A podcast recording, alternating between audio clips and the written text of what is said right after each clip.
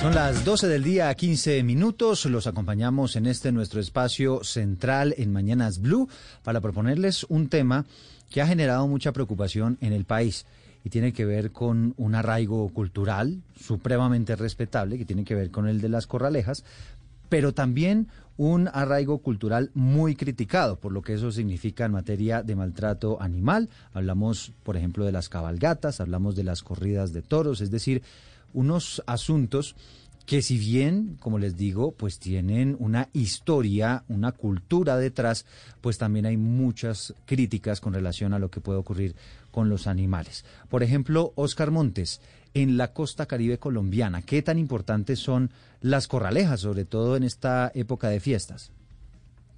Eduardo, yo diría que en la región Caribe, eh, con contadas excepciones en algunos departamentos, en todos los departamentos de la región Caribe se celebran corralejas, en todos, especialmente en Sucre y en Córdoba. En Sucre y en Córdoba, que es donde hay mucho más, eh, se, se, practican este tipo de, eventos, de las corralejas. Recuerda usted, por ejemplo, que Cincelejo en 1980 ahí se cayeron las corralejas y ocasionó la muerte de casi 500 personas. Pero en la costa, en la costa, en la región Caribe, Eduardo, las corralejas son unas prácticas muy frecuentes, como usted muy bien lo dice, con mucho arraigo popular. Las primeras corralejas que se llevaron a cabo en Colombia fueron, fue en 1875. ¿Recuerda usted esa fecha? 1875 en Cincelejo se llevaron a cabo las primeras corralejas de las que se tiene memoria en Colombia, de tal manera que imagínese usted la tradición que hay detrás, pero obviamente con toda la barbarie que eso implica hoy en día, Eduardo y amigos oyentes. Yo le pregunto algo, Oscar, el hecho de tener estos escenarios, esta especie de, eh, de, de, plaza de toros artesanal, ¿eso hace parte también de, de esa cultura que hay alrededor del tema de las corralejas? Sí, sí, Eduardo, porque eso también hace parte de la tradición. Son familias que durante años y años y años han construido las corralejas. En 1980, cuando se cayeron las corralejas de Cincelejo, que le dije yo a usted, que ocasionaron cerca de 500 muertos, era porque esos palcos, los famosos palcos, estaban muy mal construidos, con mucha lluvia, la lluvia ablandó el terreno y eso ocasionó la tragedia pero en realidad esta, esta parte, estos, estos, estos corrales, por eso el nombre de corralejas, estos corrales que se construyen muy rudimentarios y sin ningún tipo de seguridad, terminan por lo general ocasionando estas tragedias, Eduardo. Y es que evidentemente este tema lo abordamos a raíz de lo que ocurrió en el municipio de El Espinal, en Tolima. Recordarán ustedes el fin de semana pasado, pues cuando se vino abajo una de estas tribunas, causando la muerte a cuatro personas, una tragedia que pudo haber sido mucho peor porque hubo más de 300 heridos, más de 100 personas de, tuvieron que recuperarse en hospitales durante varios días, así que evidentemente no fue un tema menor. Entiendo, Ana Cristina, que también en el occidente de Colombia, pues hay muchas regiones donde, de hecho, este fin de semana habrá varias corralejas. Sí, Eduardo, pero permítame complementarle porque no solamente en el Espinal Tolima, el caso que usted acaba de comentar, hace muy pocos días en Caucasia hubo 22 heridos en una corraleja, también en Repelón en el Atlántico hubo un muerto y tres heridos solamente este año. Y este fin de semana, en julio 4, hay corralejas de San Pedro y San Pablo, aquí en Antioquia, hay en el Magdalena, hay en el Retén, Aracataca y Pijibío, en Bolívar hay en Mopox y en San Pablo, y en Sucre hay en Galeras y San Onofre. Le estoy hablando solamente del 4 de julio. Todo eso va a suceder.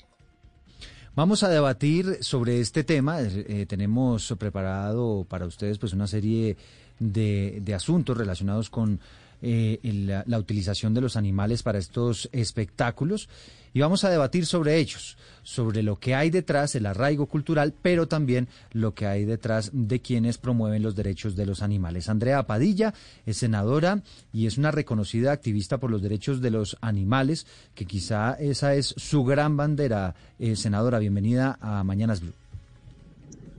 Muchísimas gracias, Eduardo. Un abrazo para usted y para toda la audiencia.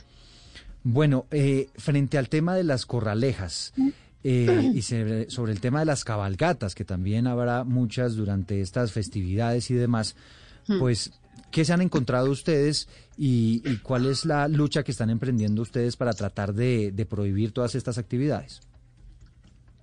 Pues, Eduardo, son actividades de una crueldad que yo creo que ya es innegable. Digamos, no solamente es el tema de estar utilizando a, a, unos animales que son seres que sienten, que sufren, que experimentan el dolor para unas prácticas pues que siempre dejan víctimas, siempre dejan heridos, siempre dejan dolores, sino que además son unas prácticas absolutamente innecesarias, digamos, alrededor de esto lo que hay que hay, lo que hay es un discurso de entretenimiento, de celebración, ahora además con el comodín de la reactivación económica, pero en realidad son prácticas absolutamente crueles donde los animales mueren en unas condiciones pues eh, dramáticas. Lo último que vimos en esta corraleja en el Espinal fue una cosa dantesca, ¿no? Del, el toro fue muerto a cuchilladas, a golpes, y en las cabalgatas es igual, siempre está el animal caído, el animal muerto, la yegua que está preñada, los animales que dejan abandonados, aparte de todo lo que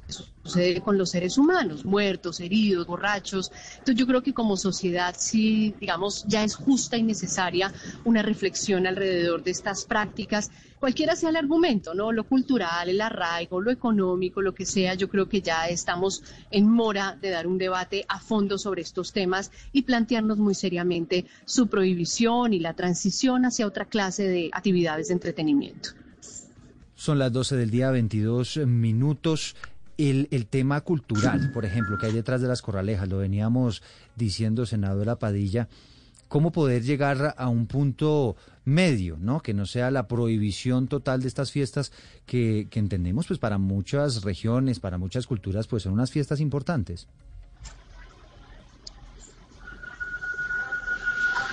Senadora. ¿Aló? Sí, ¿me escuchó la pregunta? Sí, Eduardo, perdóneme que estoy aquí metida en un hueco, ah, entonces el, sonido es intermitente. Sí, eh, creo que se refería un poco al tema, digamos, como de la posibilidad de encontrar un punto medio. Yo creo, yo creo, Eduardo, em, que particularmente en el tema de corralejas, corridas de toros, yo creo que no, es decir, a veces le tenemos un poco miedo al tema de la prohibición en las democracias, ¿no? Pero yo siempre me pregunto si ese temor los prácticas que vulneraran derechos en mm. Creo que efectivamente el hueco, senadora, nos está jugando una mala pasada. Vamos a tratar de restablecer la comunicación. Si le parece, mientras tanto, usted se va ubicando en un lugar donde tengamos una mejor señal. Pero mientras tanto, saludo a Inis Amador. Él es historiador un viejo conocedor de las corralejas y lo hemos invitado también a esta conversación para que nos hable pues de los pros, de, del otro lado de la moneda, de lo que hay a favor de las corralejas y por qué es importante para muchas culturas mantenerlas. Bienvenido. Eh, gracias, un abrazo. Eh, yo soy un viejo investigador, de la corraleja y tengo un conocimiento bastante extensivo del tema. Sí, vamos, vamos a corregir, eh, Inis. Queremos escuchar, por supuesto, lo que, lo que tiene para decirnos, pero lamentablemente estamos teniendo unos problemas técnicos que no nos permite entenderle bien lo que, lo que nos está planteando. Vamos a corregir rápidamente esa situación para poder eh, eh, pues escucharlo y, cuál es el, la postura de, de, de estos pobladores, Ana Cristina, pues como lo decimos, claro, Está de por medio el maltrato animal, está de por medio muchos asuntos, polémicas y demás, pero son unas culturas que nos estaba dando una cifra y, una, una fecha muy importante, Oscar Montes, 1875, es decir, estamos hablando de unas actividades absolutamente ancestrales. Claro, Eduardo. Y uno la pregunta que se hace ahí es por qué la cultura nos tiene que volver esclavos de esa cultura, por qué tenemos que vivir a merced de esa cultura.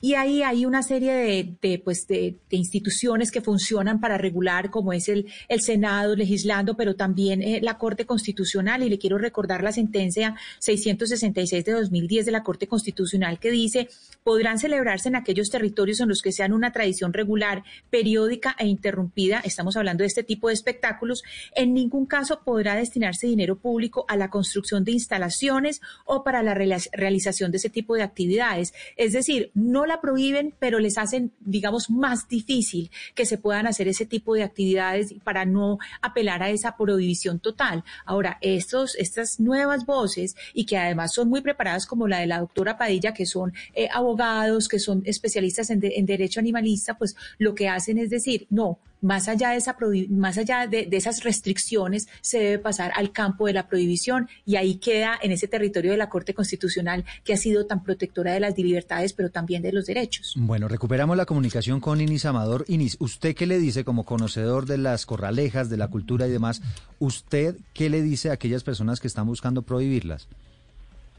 Bueno, yo siempre he dicho que la corraleja debe reglamentarse de tal manera que debe disminuir completamente el maltrato animal. Es decir, la Corte misma lo establece. Dice, morigerar el maltrato animal. Significa disminuir, reglamentar, eh, acabar, suprimir. Pero en, en ese sentido nadie se refiere a eso. Han hecho caso omiso de esa prohibición y eso debe hacerse en la medida en que se prohíban las pullas, las banderillas, todo lo que hiera al toro que ocasione sangre se pueden hacer al estilo antiguo, como se hacían antes, sin necesidad de ocasionar el maltrato que origina la sangre en la plaza, la muerte del caballo, la muerte del aficionado, eso es un tema muy peligroso y yo soy opuesto a ese tema siempre y, cuando la corraleja se haga eliminando la puya, la banderilla, las divisas, la enseña de las ganaderías. Ahí estaría de acuerdo en que se hiciera, pero siempre y cuando se disminuyera el maltrato y la perversidad con los animales que entre otras cosas tienen un arraigo en unas eh, en unas leyes que prohíben taxativamente el maltrato animal. Eh, eso está reglamentado en varias normas y es bueno que se hayan eh, es bueno que se vayan aplicando alternativamente y eso depende de los alcaldes municipales y de las gobernaciones departamentales que deben regir sobre ese tema. Claro, eh, pero profesor Amador, quedémonos un, un, poco en ese punto que usted toca y que muchos dicen, muchos, inclusive muchos animalistas dicen, no, que se haga, algunos que van en un punto medio dicen que se haga, pero se quite la puya y la banderilla.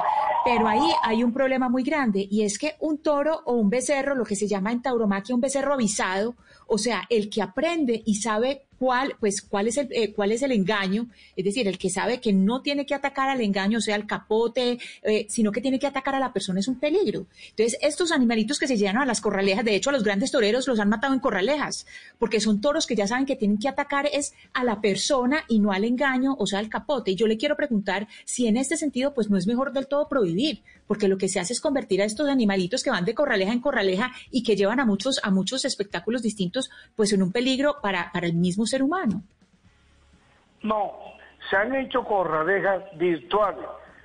Oiga, solamente con caballo, sin garrocha, sin banderilla, sin ningún peligro, solamente para... No, no, no, profesor profesor, permítame le digo, no, porque es que es claro, eh, eh, es, claro que, que no los pullan, es claro que el animal no sufre, pero el animal aprende a quién embestir, entonces el animal se vuelve un peligro para el ser humano. Entonces la idea es que no, que no los embistan, es decir, que no los lleven a este espectáculo de embestir, porque el animal aprende, aprende a cuál es el engaño y deja de, de, ir al engaño, sino que ataca al ser humano, se vuelven peligrosísimos. Usted sabe, por ejemplo, los grandes toreros, Pepe Cáceres, ¿dónde lo mataron? Una corraleja. En Desde tiempos inmemoriales, la hacienda ganadera ha sido el prototipo del inicio del toro bravo. Y así los manteros capeaban, esa es la palabra, capeaban los toros de buena forma, con lucimiento y sin causar heridas ni peligro de ninguna clase. Eh, les relato lo siguiente, el regoneador colombiano, don Bairo Chica, me, me dijo hace tres años que había regresado de la feria de Quito, Ecuador, y el cantón de Quito prohibió la sangre, lo que quiere decir que hubo toreo, hubo capeo, pero no hubo herida de toro ni muerte de toro. Yo lo concebí de esa manera y pensé que esa era la forma de hacer la fiesta de Corraleja o la fiesta de toro, como es su nombre original. Pero mire, Inis, eh, es que digamos cuando diga en la fiesta de Corraleja, en las Corralejas de Cincelejo, por ejemplo, que son patrimonio cultural de Colombia, eso también hay que decirlo. De todas maneras, estamos hablando de unos tiempos que han cambiado, Inis. Hoy en día la sensibilidad es mucho mayor por el maltrato que se le ocasiona a los animales, tanto a los toros, que muchos de ellos mueren después de las corridas, como al caballo, que también un caballo desprotegido enfrentado a un toro, pero también las personas que mueren. Es decir, hay, una, hay un grado de crueldad, Inis, en la práctica de la corraleja que hoy en día ya las personas no están dispuestas ni siquiera a morigerar la práctica, sino definitivamente, como lo decía la senadora Padilla, hay que eliminar esa práctica. ¿Por qué no eliminar la práctica, doctor Amador? Es muy difícil y hay más de 500 corralejas en la costa solo en la costa y la costumbre está muy arraigada. Eh, la costumbre ha imperado, pero en lo que yo sí creo conveniente es que el maltrato animal tiene que desaparecer, tiene que eliminarse para que los alcaldes puedan conceder autorizaciones de la fiesta de toros. Mm. Son las 11 de la mañana, 32 eh, minutos, y vinculamos a esta conversación a propósito de los espectáculos que implican animales a Martín Felipe Escobar, conocido en el mundo del toreo como el Curro Martín. Gracias por atendernos, Curro. Buenas tardes, encantado de estar aquí con ustedes. Y encantado y encantados nosotros también de, de tenerlo con nosotros, además un hombre que es abogado, que conoce de todos estos asuntos, y lo hemos invitado para que nos ayude a, alimentar un poco este debate alrededor de lo que ocurre con los animales, el maltrato animal y, la otra cara de la moneda, que tiene que ver con el aspecto cultural. ¿Usted por qué cree que las corridas de toros se deberían mantener en contraposición de lo que consideran algunos sectores animalistas que dicen que todos estos espectáculos, lo que son las corridas, las corralejas, las cabalgatas, deberían desaparecer? Mire, con ánimo de ilustración, primero he de aclarar que el maestro Pepe Cáceres murió en Sogamoso, herido por un, desde luego por un toro, en una corrida de toros, y no en una corraleja. Eso para empezar. Luego, eh, he de decir que ya no se trata de eh, solamente esos dos derechos encontrados, el de la cultura que nos pertenece y el de los animales que ha sido reconocido, sino que se trata de libertad. Entonces, tenemos algo en común, empecemos por ahí, y ese algo en común es que nos interesa el animal y nos interesa el bienestar de los animales. ¿Me escuchan? ¿Hola? Sí, ahí, ahí, lo estamos escuchando, un poquito entrecortado, pero, pero lo escuchamos, sí, señor. Bueno, entonces tenemos algo en común, y es que nos interesa el bienestar de los animales. Entonces, a partir de eso, tenemos que analizar qué es lo que corresponde. Y es que si prohibimos, entonces nos vamos a ir a un precedente que es muy significativo, incluso para ustedes como prensa. Usted imagínese que le prohíban... No, no, no, no, no, no me abres, no me abres. ¿Me escuchas? Sí, sí, adelante, le estamos escuchando. Bueno, entonces imagínese usted que le prohíben transmitir una noticia o que le prohíben transmitir de una forma determinada una noticia o denunciar algo. Entonces, la libertad ha dado muchísimo eh, campo de, de, ilustración por parte de la Corte Constitucional, mm. porque es uno de los valores más y de los principios, perdónenme, más importantes de la Constitución. Sí, pero, aquí ocurro, pues para, para detenerme en ese punto y en la comparación, lo que ocurre es que cuando nosotros damos noticias, eh, Curro, pues no está en juego la vida de un animal ni la vida de, Estamos de, acuerdo. ¿no? estamos de acuerdo, pero fíjense lo que le voy a hablar. El problema es el precedente. Prohibir inmediatamente lesiona un derecho fundamental que es el de la libertad. Cualquier cosa, cualquier cosa que se prohíba. Ahora bien, por eso he empezado con que tenemos de acuerdo el interés en el animal. A nosotros no nos interesa que el animal se vea perjudicado de ninguna manera. De hecho, los criadores de toros no crían toros para verlos sufrir. Los toreros no nos preparamos para hacer sufrir al toro. Eso es una gran confusión. Entonces aquí lo que hay que hacer es, desde luego, regular. Regular en el sentido en el que la Corte Constitucional en la sentencia C666 ha dispuesto, que es, desde luego, armonizando la situación, armonizando la tauromaquia, que como ciencia de conservación implica, desde luego, esa garantía de supervivencia del toro bravo. Entonces, prohibir, pero, mire, Curro, es que usted hablaba de esa tensión en los derechos, pero no hay derechos absolutos. Y, yo creo que en este momento, si se prohibiera en este caso completamente la tauromaquia, pues en realidad no hay, hay un derecho a la no tortura que yo creo que en este momento prevalecería, porque la Corte ha sido clara que los animales también son seres vivientes.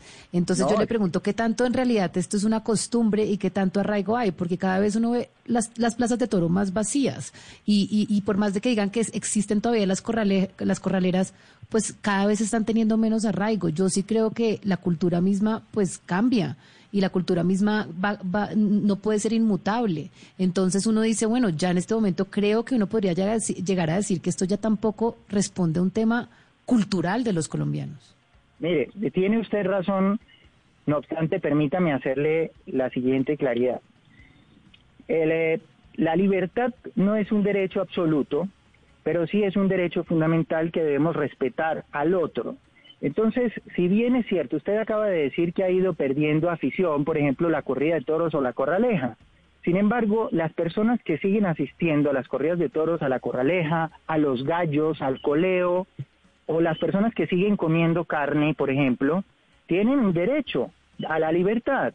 Y es tanto como cuando eh, eh, la Corte Constitucional, eh, estudiando el tema de, de, quien decidiera de la dosis mínima, se refirió a la libertad como fundamento de eh, la oportunidad de, portar la dosis mínima. ¿Recuerda usted?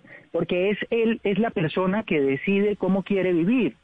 Entonces esas personas eh, no tienen por qué verse afectadas porque algunas otras personas quieren que se acabe la tauromaquia o las corralejas o el coleo o dejar de o que quieren algunas personas que dejemos de comer carne. ¿Sabe lo que le quiero decir? No es absoluto, pero tampoco podemos atropellar a una minoría porque somos mayoría.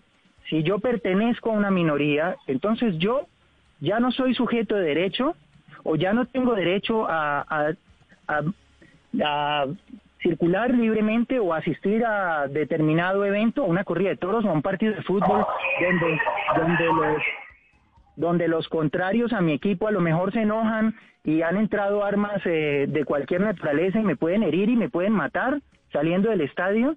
No, eso es una decisión personal. Entonces, es cierto que hay que armonizar a este tiempo la situación. La, existe la 916, la ley 916 que le da reserva legal a la tauromaquia en Colombia, y en función de esa de los pronunciamientos de la Corte en torno a la 916, entonces vamos a armonizarla de manera que se garanticen los derechos de los animales que nosotros también reconocemos. Pero entonces no podemos reconocer derechos para desconocer otros. Sí. ¿Usted, usted estaría de acuerdo, Curro, con una corrida de toros sin la muerte del toro, sin maltratar al toro? Mire, yo estaría de acuerdo con una corrida de toros Ojo, usted ha dicho dos cosas distintas. Usted me ha hablado de sin maltratar al toro, pero antes me dijo sin la muerte del toro. Entonces yo le quiero decir lo siguiente. Una cosa es sacrificar el toro. El sacrificio del toro se hace en función del consumo. Es decir, yo estoy de acuerdo con una corrida de toros donde no se sacrifique el toro siempre y cuando no haya una clasificación de sujetos de derecho y entonces también dejemos de sacrificar los pollos y las reses que se sacrifican para el consumo y los cerdos. y el pescado. Y entonces todos dejemos de comer carne, porque lo que no podemos hacer es dejar de sacrificar el toro en la plaza, porque ese toro tiene el derecho y el toro que va al frigorífico no tiene el derecho, o el pollo pero para o el usted, Curro, pero para usted, Curro, no hay una diferencia entre matar a un toro con fines de alimentación en un matadero y demás, eh, y, a escondidas, eh, y, y matarlo en una corrida, en una plaza y volviéndolo un espectáculo? Pues claro, mire, usted ha dado en el punto y es que efectivamente es muy diferente. Mire, el sacrificio del toro en el frigorífico, al que usted ha hecho mención diciendo que se sacrifica a escondidas, pues a usted no le da miedo comer carne de un toro que usted no sabe cómo ha sido sacrificado. Ahora bien, se sacrifica en todo caso porque usted después de esta entrevista se va a ir a almorzar y se va a comer, se va a tomar un caldo de costilla o se va a comer un chuletón. No obstante, en la plaza el toro se sacrifica también en función del consumo. ¿Ustedes qué creen que las carnes del toro que se sacrifican en la, en, la plaza van a la basura? No, señor. Claro, pero, es una muerte... Eh, pues, y yo se lo digo con el mayor respeto, no soy experto, pero uno lo que ve es que lo matan, sí, como usted nos está mencionando, pero después de pullarlo y después de marearlo y después de, de, una serie de humillaciones que puede haber alrededor del animal, ¿no es verdad? Permítame, permítame redondear. Y, y es importante que no califiquemos, es decir, usted está hablando de una serie de humillaciones que para nosotros no existen porque todo lo que se realiza durante la lidia del toro se realiza fundado en eh, en, reglas técnicas que se extraen de la naturaleza misma del toro. Pero permítame redondear la idea. Entonces el toro se sacrifica en la plaza en función del consumo. Si las carnes del toro no se van a consumir, pues ¿para qué sacrificar el toro? Pero si hay alguien que consume esas carnes, usted o yo o cualquiera en el set, entonces hay que sacrificar el toro para consumirlo porque no se puede consumir vivo. Siempre que haya alguien que consuma las carnes del toro, porque las carnes del toro bravo que se sacrifica en la plaza van a ser consumidas y por eso se sacrifica, entonces siempre que haya alguien pues hay que sacrificar el toro para que, se lo, para que nos lo comamos. Ahora bien, si nadie va a comer carne, si en el frigorífico ya no van a sacrificar más reses para que nosotros nos las comamos, pues qué razón tendría sacrificar el toro en la plaza. Entonces ya no lo sacrifiquemos. Curro. Pero, en Portugal... Pero venga, le pregunto, pero venga, le pregunto ahí para, para que sigamos debatiendo sobre ese punto que me parece interesante. Usted nos dice, pues es que no es lógico usted rechazar unas corridas y después irse a comer un, pedazo de carne y, y, creo que en eso estamos de acuerdo. Pero Curro, cuando hablamos de la muerte de un toro en un matadero, que seguramente es una muerte mucho más inmediata y sin mucha tortura, no es distinto, eh, Curro, a una muerte en la plaza de toros donde puede haber una muerte más lenta, como un letargo más, más doloroso para el toro? No, señor, mire, eh, usted y yo definitivamente nos estamos poniendo de acuerdo porque mire, efectivamente son dos, dos sacrificios distintos.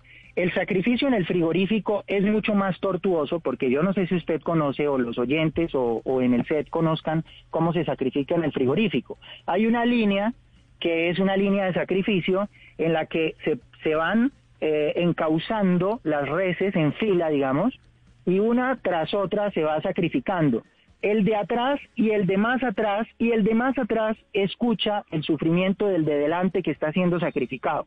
Entonces, esos toros, desde que salen de la ganadería, saben que van para un sitio distinto al, sitio donde ellos han crecido, pero, Permítame, por favor. Pero es que, pero es que lo del, lo, del, frigorífico no es un espectáculo público. No, pero, pero estamos hablando... En la arena de una plaza de toros es que hay una tortura con espectadores en, unas graderías. O sea, es, algo totalmente distinto. Es que usted insiste en calificar, usted está hablando de tortura, pero permítame redondear, mire, en el frigorífico a lo que vamos no es no se trata ya del espectáculo, se trata del sufrimiento del animal, porque es que usted ha causado la pregunta hacia el sufrimiento del animal, ¿o me equivoco? No, no, pues claro que sufre en cualquiera de los casos. No, no, el sufrimiento Usted el, sufrimiento de un animal que, que, va a ser parte de la cadena alimenticia es muy distinto a un espectáculo público al que asisten incluso niños, ¿sí? Mm. Eh, Mire, y, que ven cómo se sacrifica un toro en la arena de una plaza en medio de aplausos y de música. Eso, ese espectáculo es, es totalmente diferente a lo que estamos hablando. Pero insisto, mire, el toro en la plaza se sacrifica en función del consumo. Cuando usted habla de un animal que va a entrar en la cadena de alimentos, estamos hablando del toro que se sacrifica en la plaza. Ahora yo le estoy tratando de explicar que en el frigorífico el toro sufre más, porque el toro está sometido a, la tortura de escuchar al anterior y de ver sufrir al anterior y de, y de enfrentarse a la muerte de manera más lenta.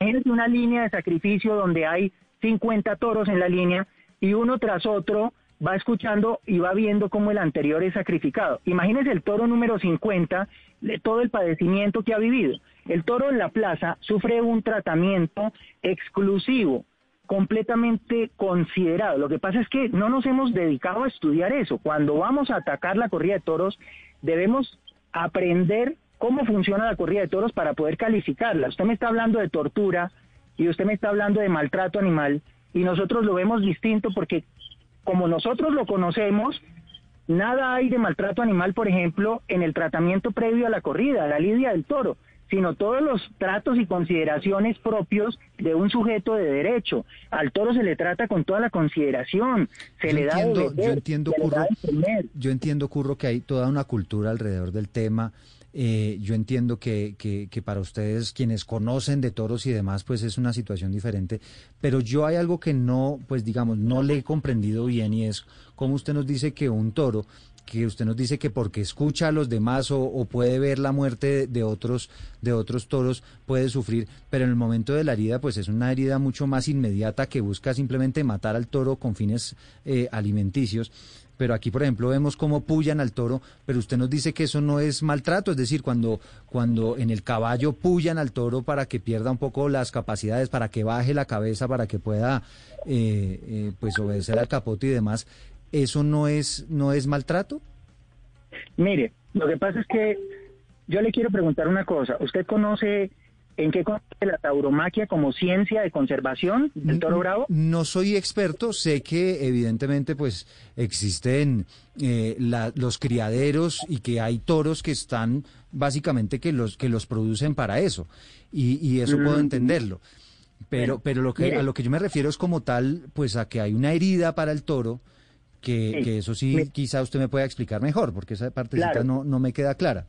Claro, mire, mire, yo le quiero, quiero ilustrarlo de esta manera, si me permiten, y con mucha sencillez.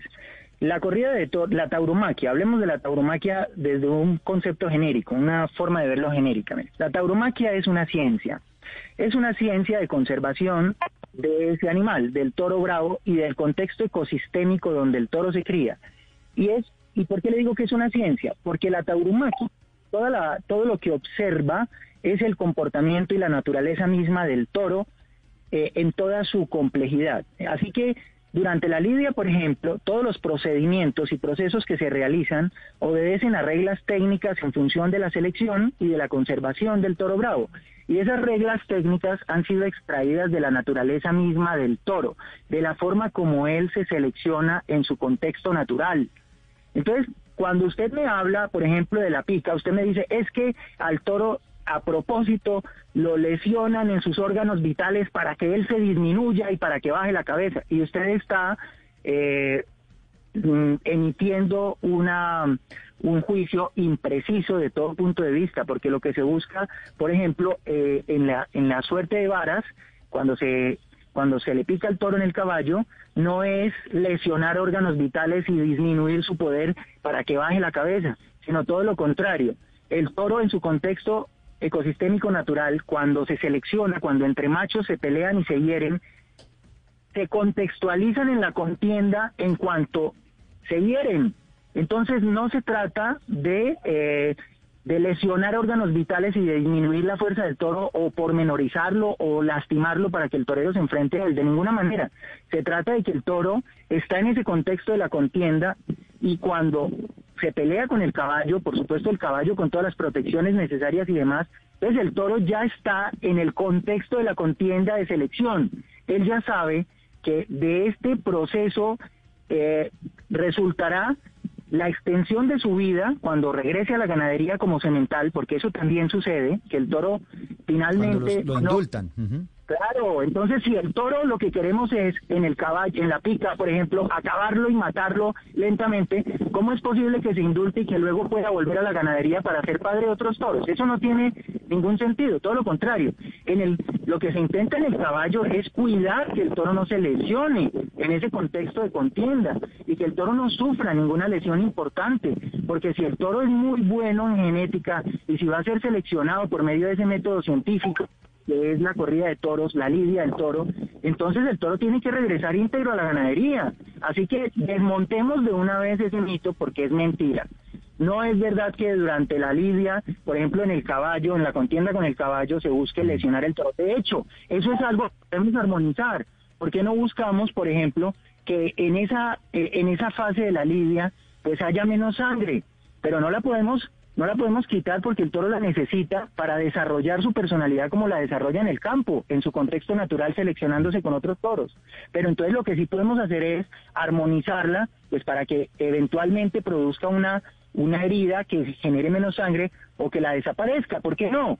Pero el toro debe ir al caballo, porque entre otras cosas, hay estudios muy serios que demuestran que cuando el toro se enfrenta al caballo, desarrolla tal su de tal forma su personalidad, su, su integridad y su naturaleza, que lo disfruta. Los estudios hormonales han demostrado que el toro disfruta esa pelea. Mm. Bueno, son las 12 del día 51 minutos. Martín Felipe Escobar, el curro Martín Torero y un hombre experto en todos estos temas y ampliamente defensor de las corridas de toro. Gracias por habernos acompañado en esta conversación. Bueno, pues gracias a ustedes, pero fundamentalmente quisiera hacer énfasis en el aspecto de la libertad. Muy importante que empecemos a ver este asunto desde ese punto de vista. Y no, y, para poderlo ver desde ese punto de vista es necesario realmente ilustrarnos, eh, que haya suficiente ilustración, ver si esto mm. que le estoy diciendo es verdad o no es verdad. El otro día, le quiero comentar si me permite, se quería suspender un tentadero que habíamos organizado en una ganadería cerca de Bogotá y entonces llegó eh, la Secretaría de Medio Ambiente diciendo es que aquí hay animales maltratados y le dije hágame un favor, vamos y hacemos un chequeo a todos los animales que hay aquí en, contexto del tentadero, que es el método científico que utiliza la tauromaquia para seleccionar. Y quiero que usted me indique si hay un solo animal maltratado o ah, no. pues eso, eso depende si el chequeo lo hacen antes o después de la corrida, ¿no? No, es que se hizo antes y después, pero párele bolas. Entonces resulta que el secretario de Medio Ambiente dijo de una, pero si hay un animal que no está en condiciones, esto se suspende. le dije, claro, claro, vamos a suspenderlo. Pasaron y revisaron animal por animal y todo, caballos, mulillas, toros, todos los animales, hasta el perro de la finca, estaban en perfectas condiciones. Vamos a ilustrarnos. Sí, Curro. Vamos a ilustrarnos. Curro, es que tengo, tengo más invitados. Usted sabe que este es un tema amplio y quiero invitar a esta conversación también a Héctor Vergara, que es un hombre conocedor de los caballos, es un hombre que eh, ha organizado eh, cabalgatas y demás y, y, conoce pues ampliamente todo lo que tiene que ver con este asunto. Además, él es el director de Fedequinas eh, de, la Federación de Exposiciones Equinas. Eh, Héctor, bienvenido, gracias por estar con nosotros en esta conversación y háblenos de las cabalgatas, que es eh, pues algo que también ha quedado en entredicho con este episodio del Espinal, en el Tolima, y, y pues muy cuestionado también ampliamente por lo que está pasando con el posible maltrato a los caballos. Eduardo, muy buenas tardes, un gusto saludar a, a toda la mesa. Bueno, hombre, yo he estado escuchando atentamente lo que están debatiendo y y quisiera, quisiera también centrar un poco el tema en el aspecto cultural y, la libertad que hay alrededor de todo este tema. Primero, estamos viendo que aquí hay tres expresiones artísticas culturales completamente diferentes, corralejas, corridas y cabalgatas. Yo hoy funjo como director ejecutivo de la Federación Colombiana de Asociaciones Equinas. Nosotros velamos por la raza del cabello criollo colombiano y asimismo por el bienestar animal de todos los equinos que hacen parte de nuestra raza. Todas las expresiones eh, culturales, folclóricas, deportivas, eh, siempre van a tener adeptos, siempre van a tener defensores y siempre van a tener detractores. Eso es algo inherente a, la condición humana. Aquí el tema es, y nos preocupa un poco, el prohibir por principio o prohibir por sistema, abolir por principio o, prohibir por sistema. Eso lo, lo único que conlleva es acabar una expresión cultural. Y sí que hay un, componente bien importante en todo lo que tiene que ver con esa expresión cultural, como identidad de, una comunidad y de todo lo que ustedes quizás son mucho más expertos en la definición de esos temas que nosotros. Ahora bien, las cabalgatas como, como evento, como, como digamos un mercado o un uso que tiene nuestro caballo, nosotros estamos de acuerdo desde la federación en que las cabalgatas sí se deben realizar, pero con reglamentación. Nosotros somos los primeros que luchamos por proteger el bienestar animal de nuestros equinos. Lo que sucede es que la federación, con sus 24 asociaciones federadas, no hacen todas las cabalgatas del país. Hay algunas cabalgatas que están tercerizadas con particulares, con privados, y quizás no adoptan las medidas que se tienen que adoptar para poder realizar un evento en donde se garantice el bienestar animal de esos equinos que participan. Ahora, si nosotros vemos el aspecto general, hay un sinnúmero de cabalgatas en el país. Hay más de 200 cabalgatas que se realizan y todas están atadas a esa expresión cultural de cada una de nuestras comunidades. El caballo, el caballo ha sido eh, amigo del hombre en, el desarrollo de la humanidad. En, América lo tenemos desde el segundo viaje de Cristóbal Colón en el año 1493, cuando llegaron a lo que eh, es hoy eh, República Dominicana, la antigua isla española, y desde ahí ha estado de la mano del hombre construyendo lo que es hoy la humanidad. Entonces, cabalgatas sí, pero reglamentadas, que protejan el bienestar animal.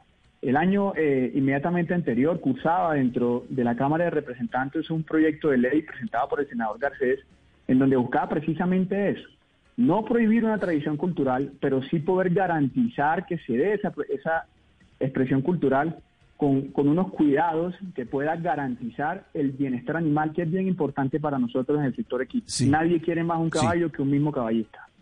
Sí, pero mire, me gustaría preguntarle al doctor Amador, eh, que nos ha dado una cifra impresionante. 500 corralejas en la región Caribe se celebran al año.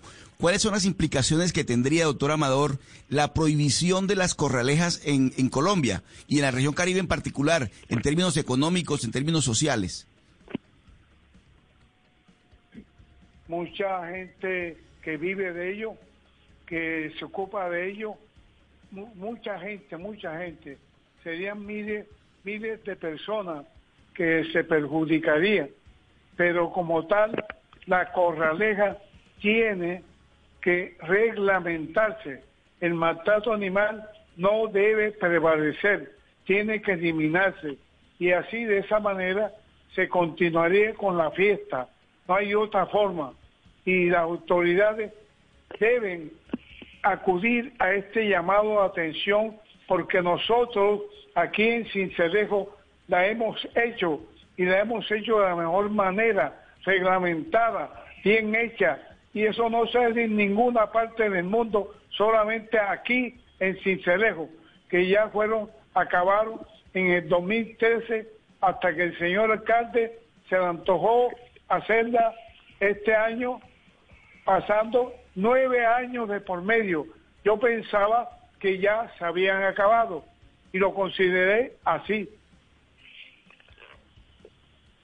Son las 12 del día, 58 minutos, pues es un tema amplio, por supuesto nos gustaría quedarnos un poco más debatiendo sobre este tema, pero el tiempo es oro y llegan las noticias en Meridiano Blue pero tengo tiempo para agradecerles enormemente a nuestros invitados. Héctor Vergara, director de Fedequinas, muchas gracias por habernos entregado su concepto y ayudarnos a entender qué hay detrás de toda esta cultura relacionada con las cabalgatas. Eduardo, muchas gracias. Eh, gracias a todos los, la, mesa y sí, desde la Federación dar un mensaje muy cortico. Nosotros somos los primeros que queremos siempre ver un animal eh, garantizándole todo el bienestar animal. Muchas gracias. Muchas gracias, eh, eh, señor Vergara, y también nos acompañó Inis Amador, historiador, conocedor de todas las lo, que hay detrás de las corralejas, y nos acompañó también amablemente para, para tratar de entender lo que hay también detrás de estas corralejas tan cuestionadas últimamente. Gracias, Inis, por su compañía.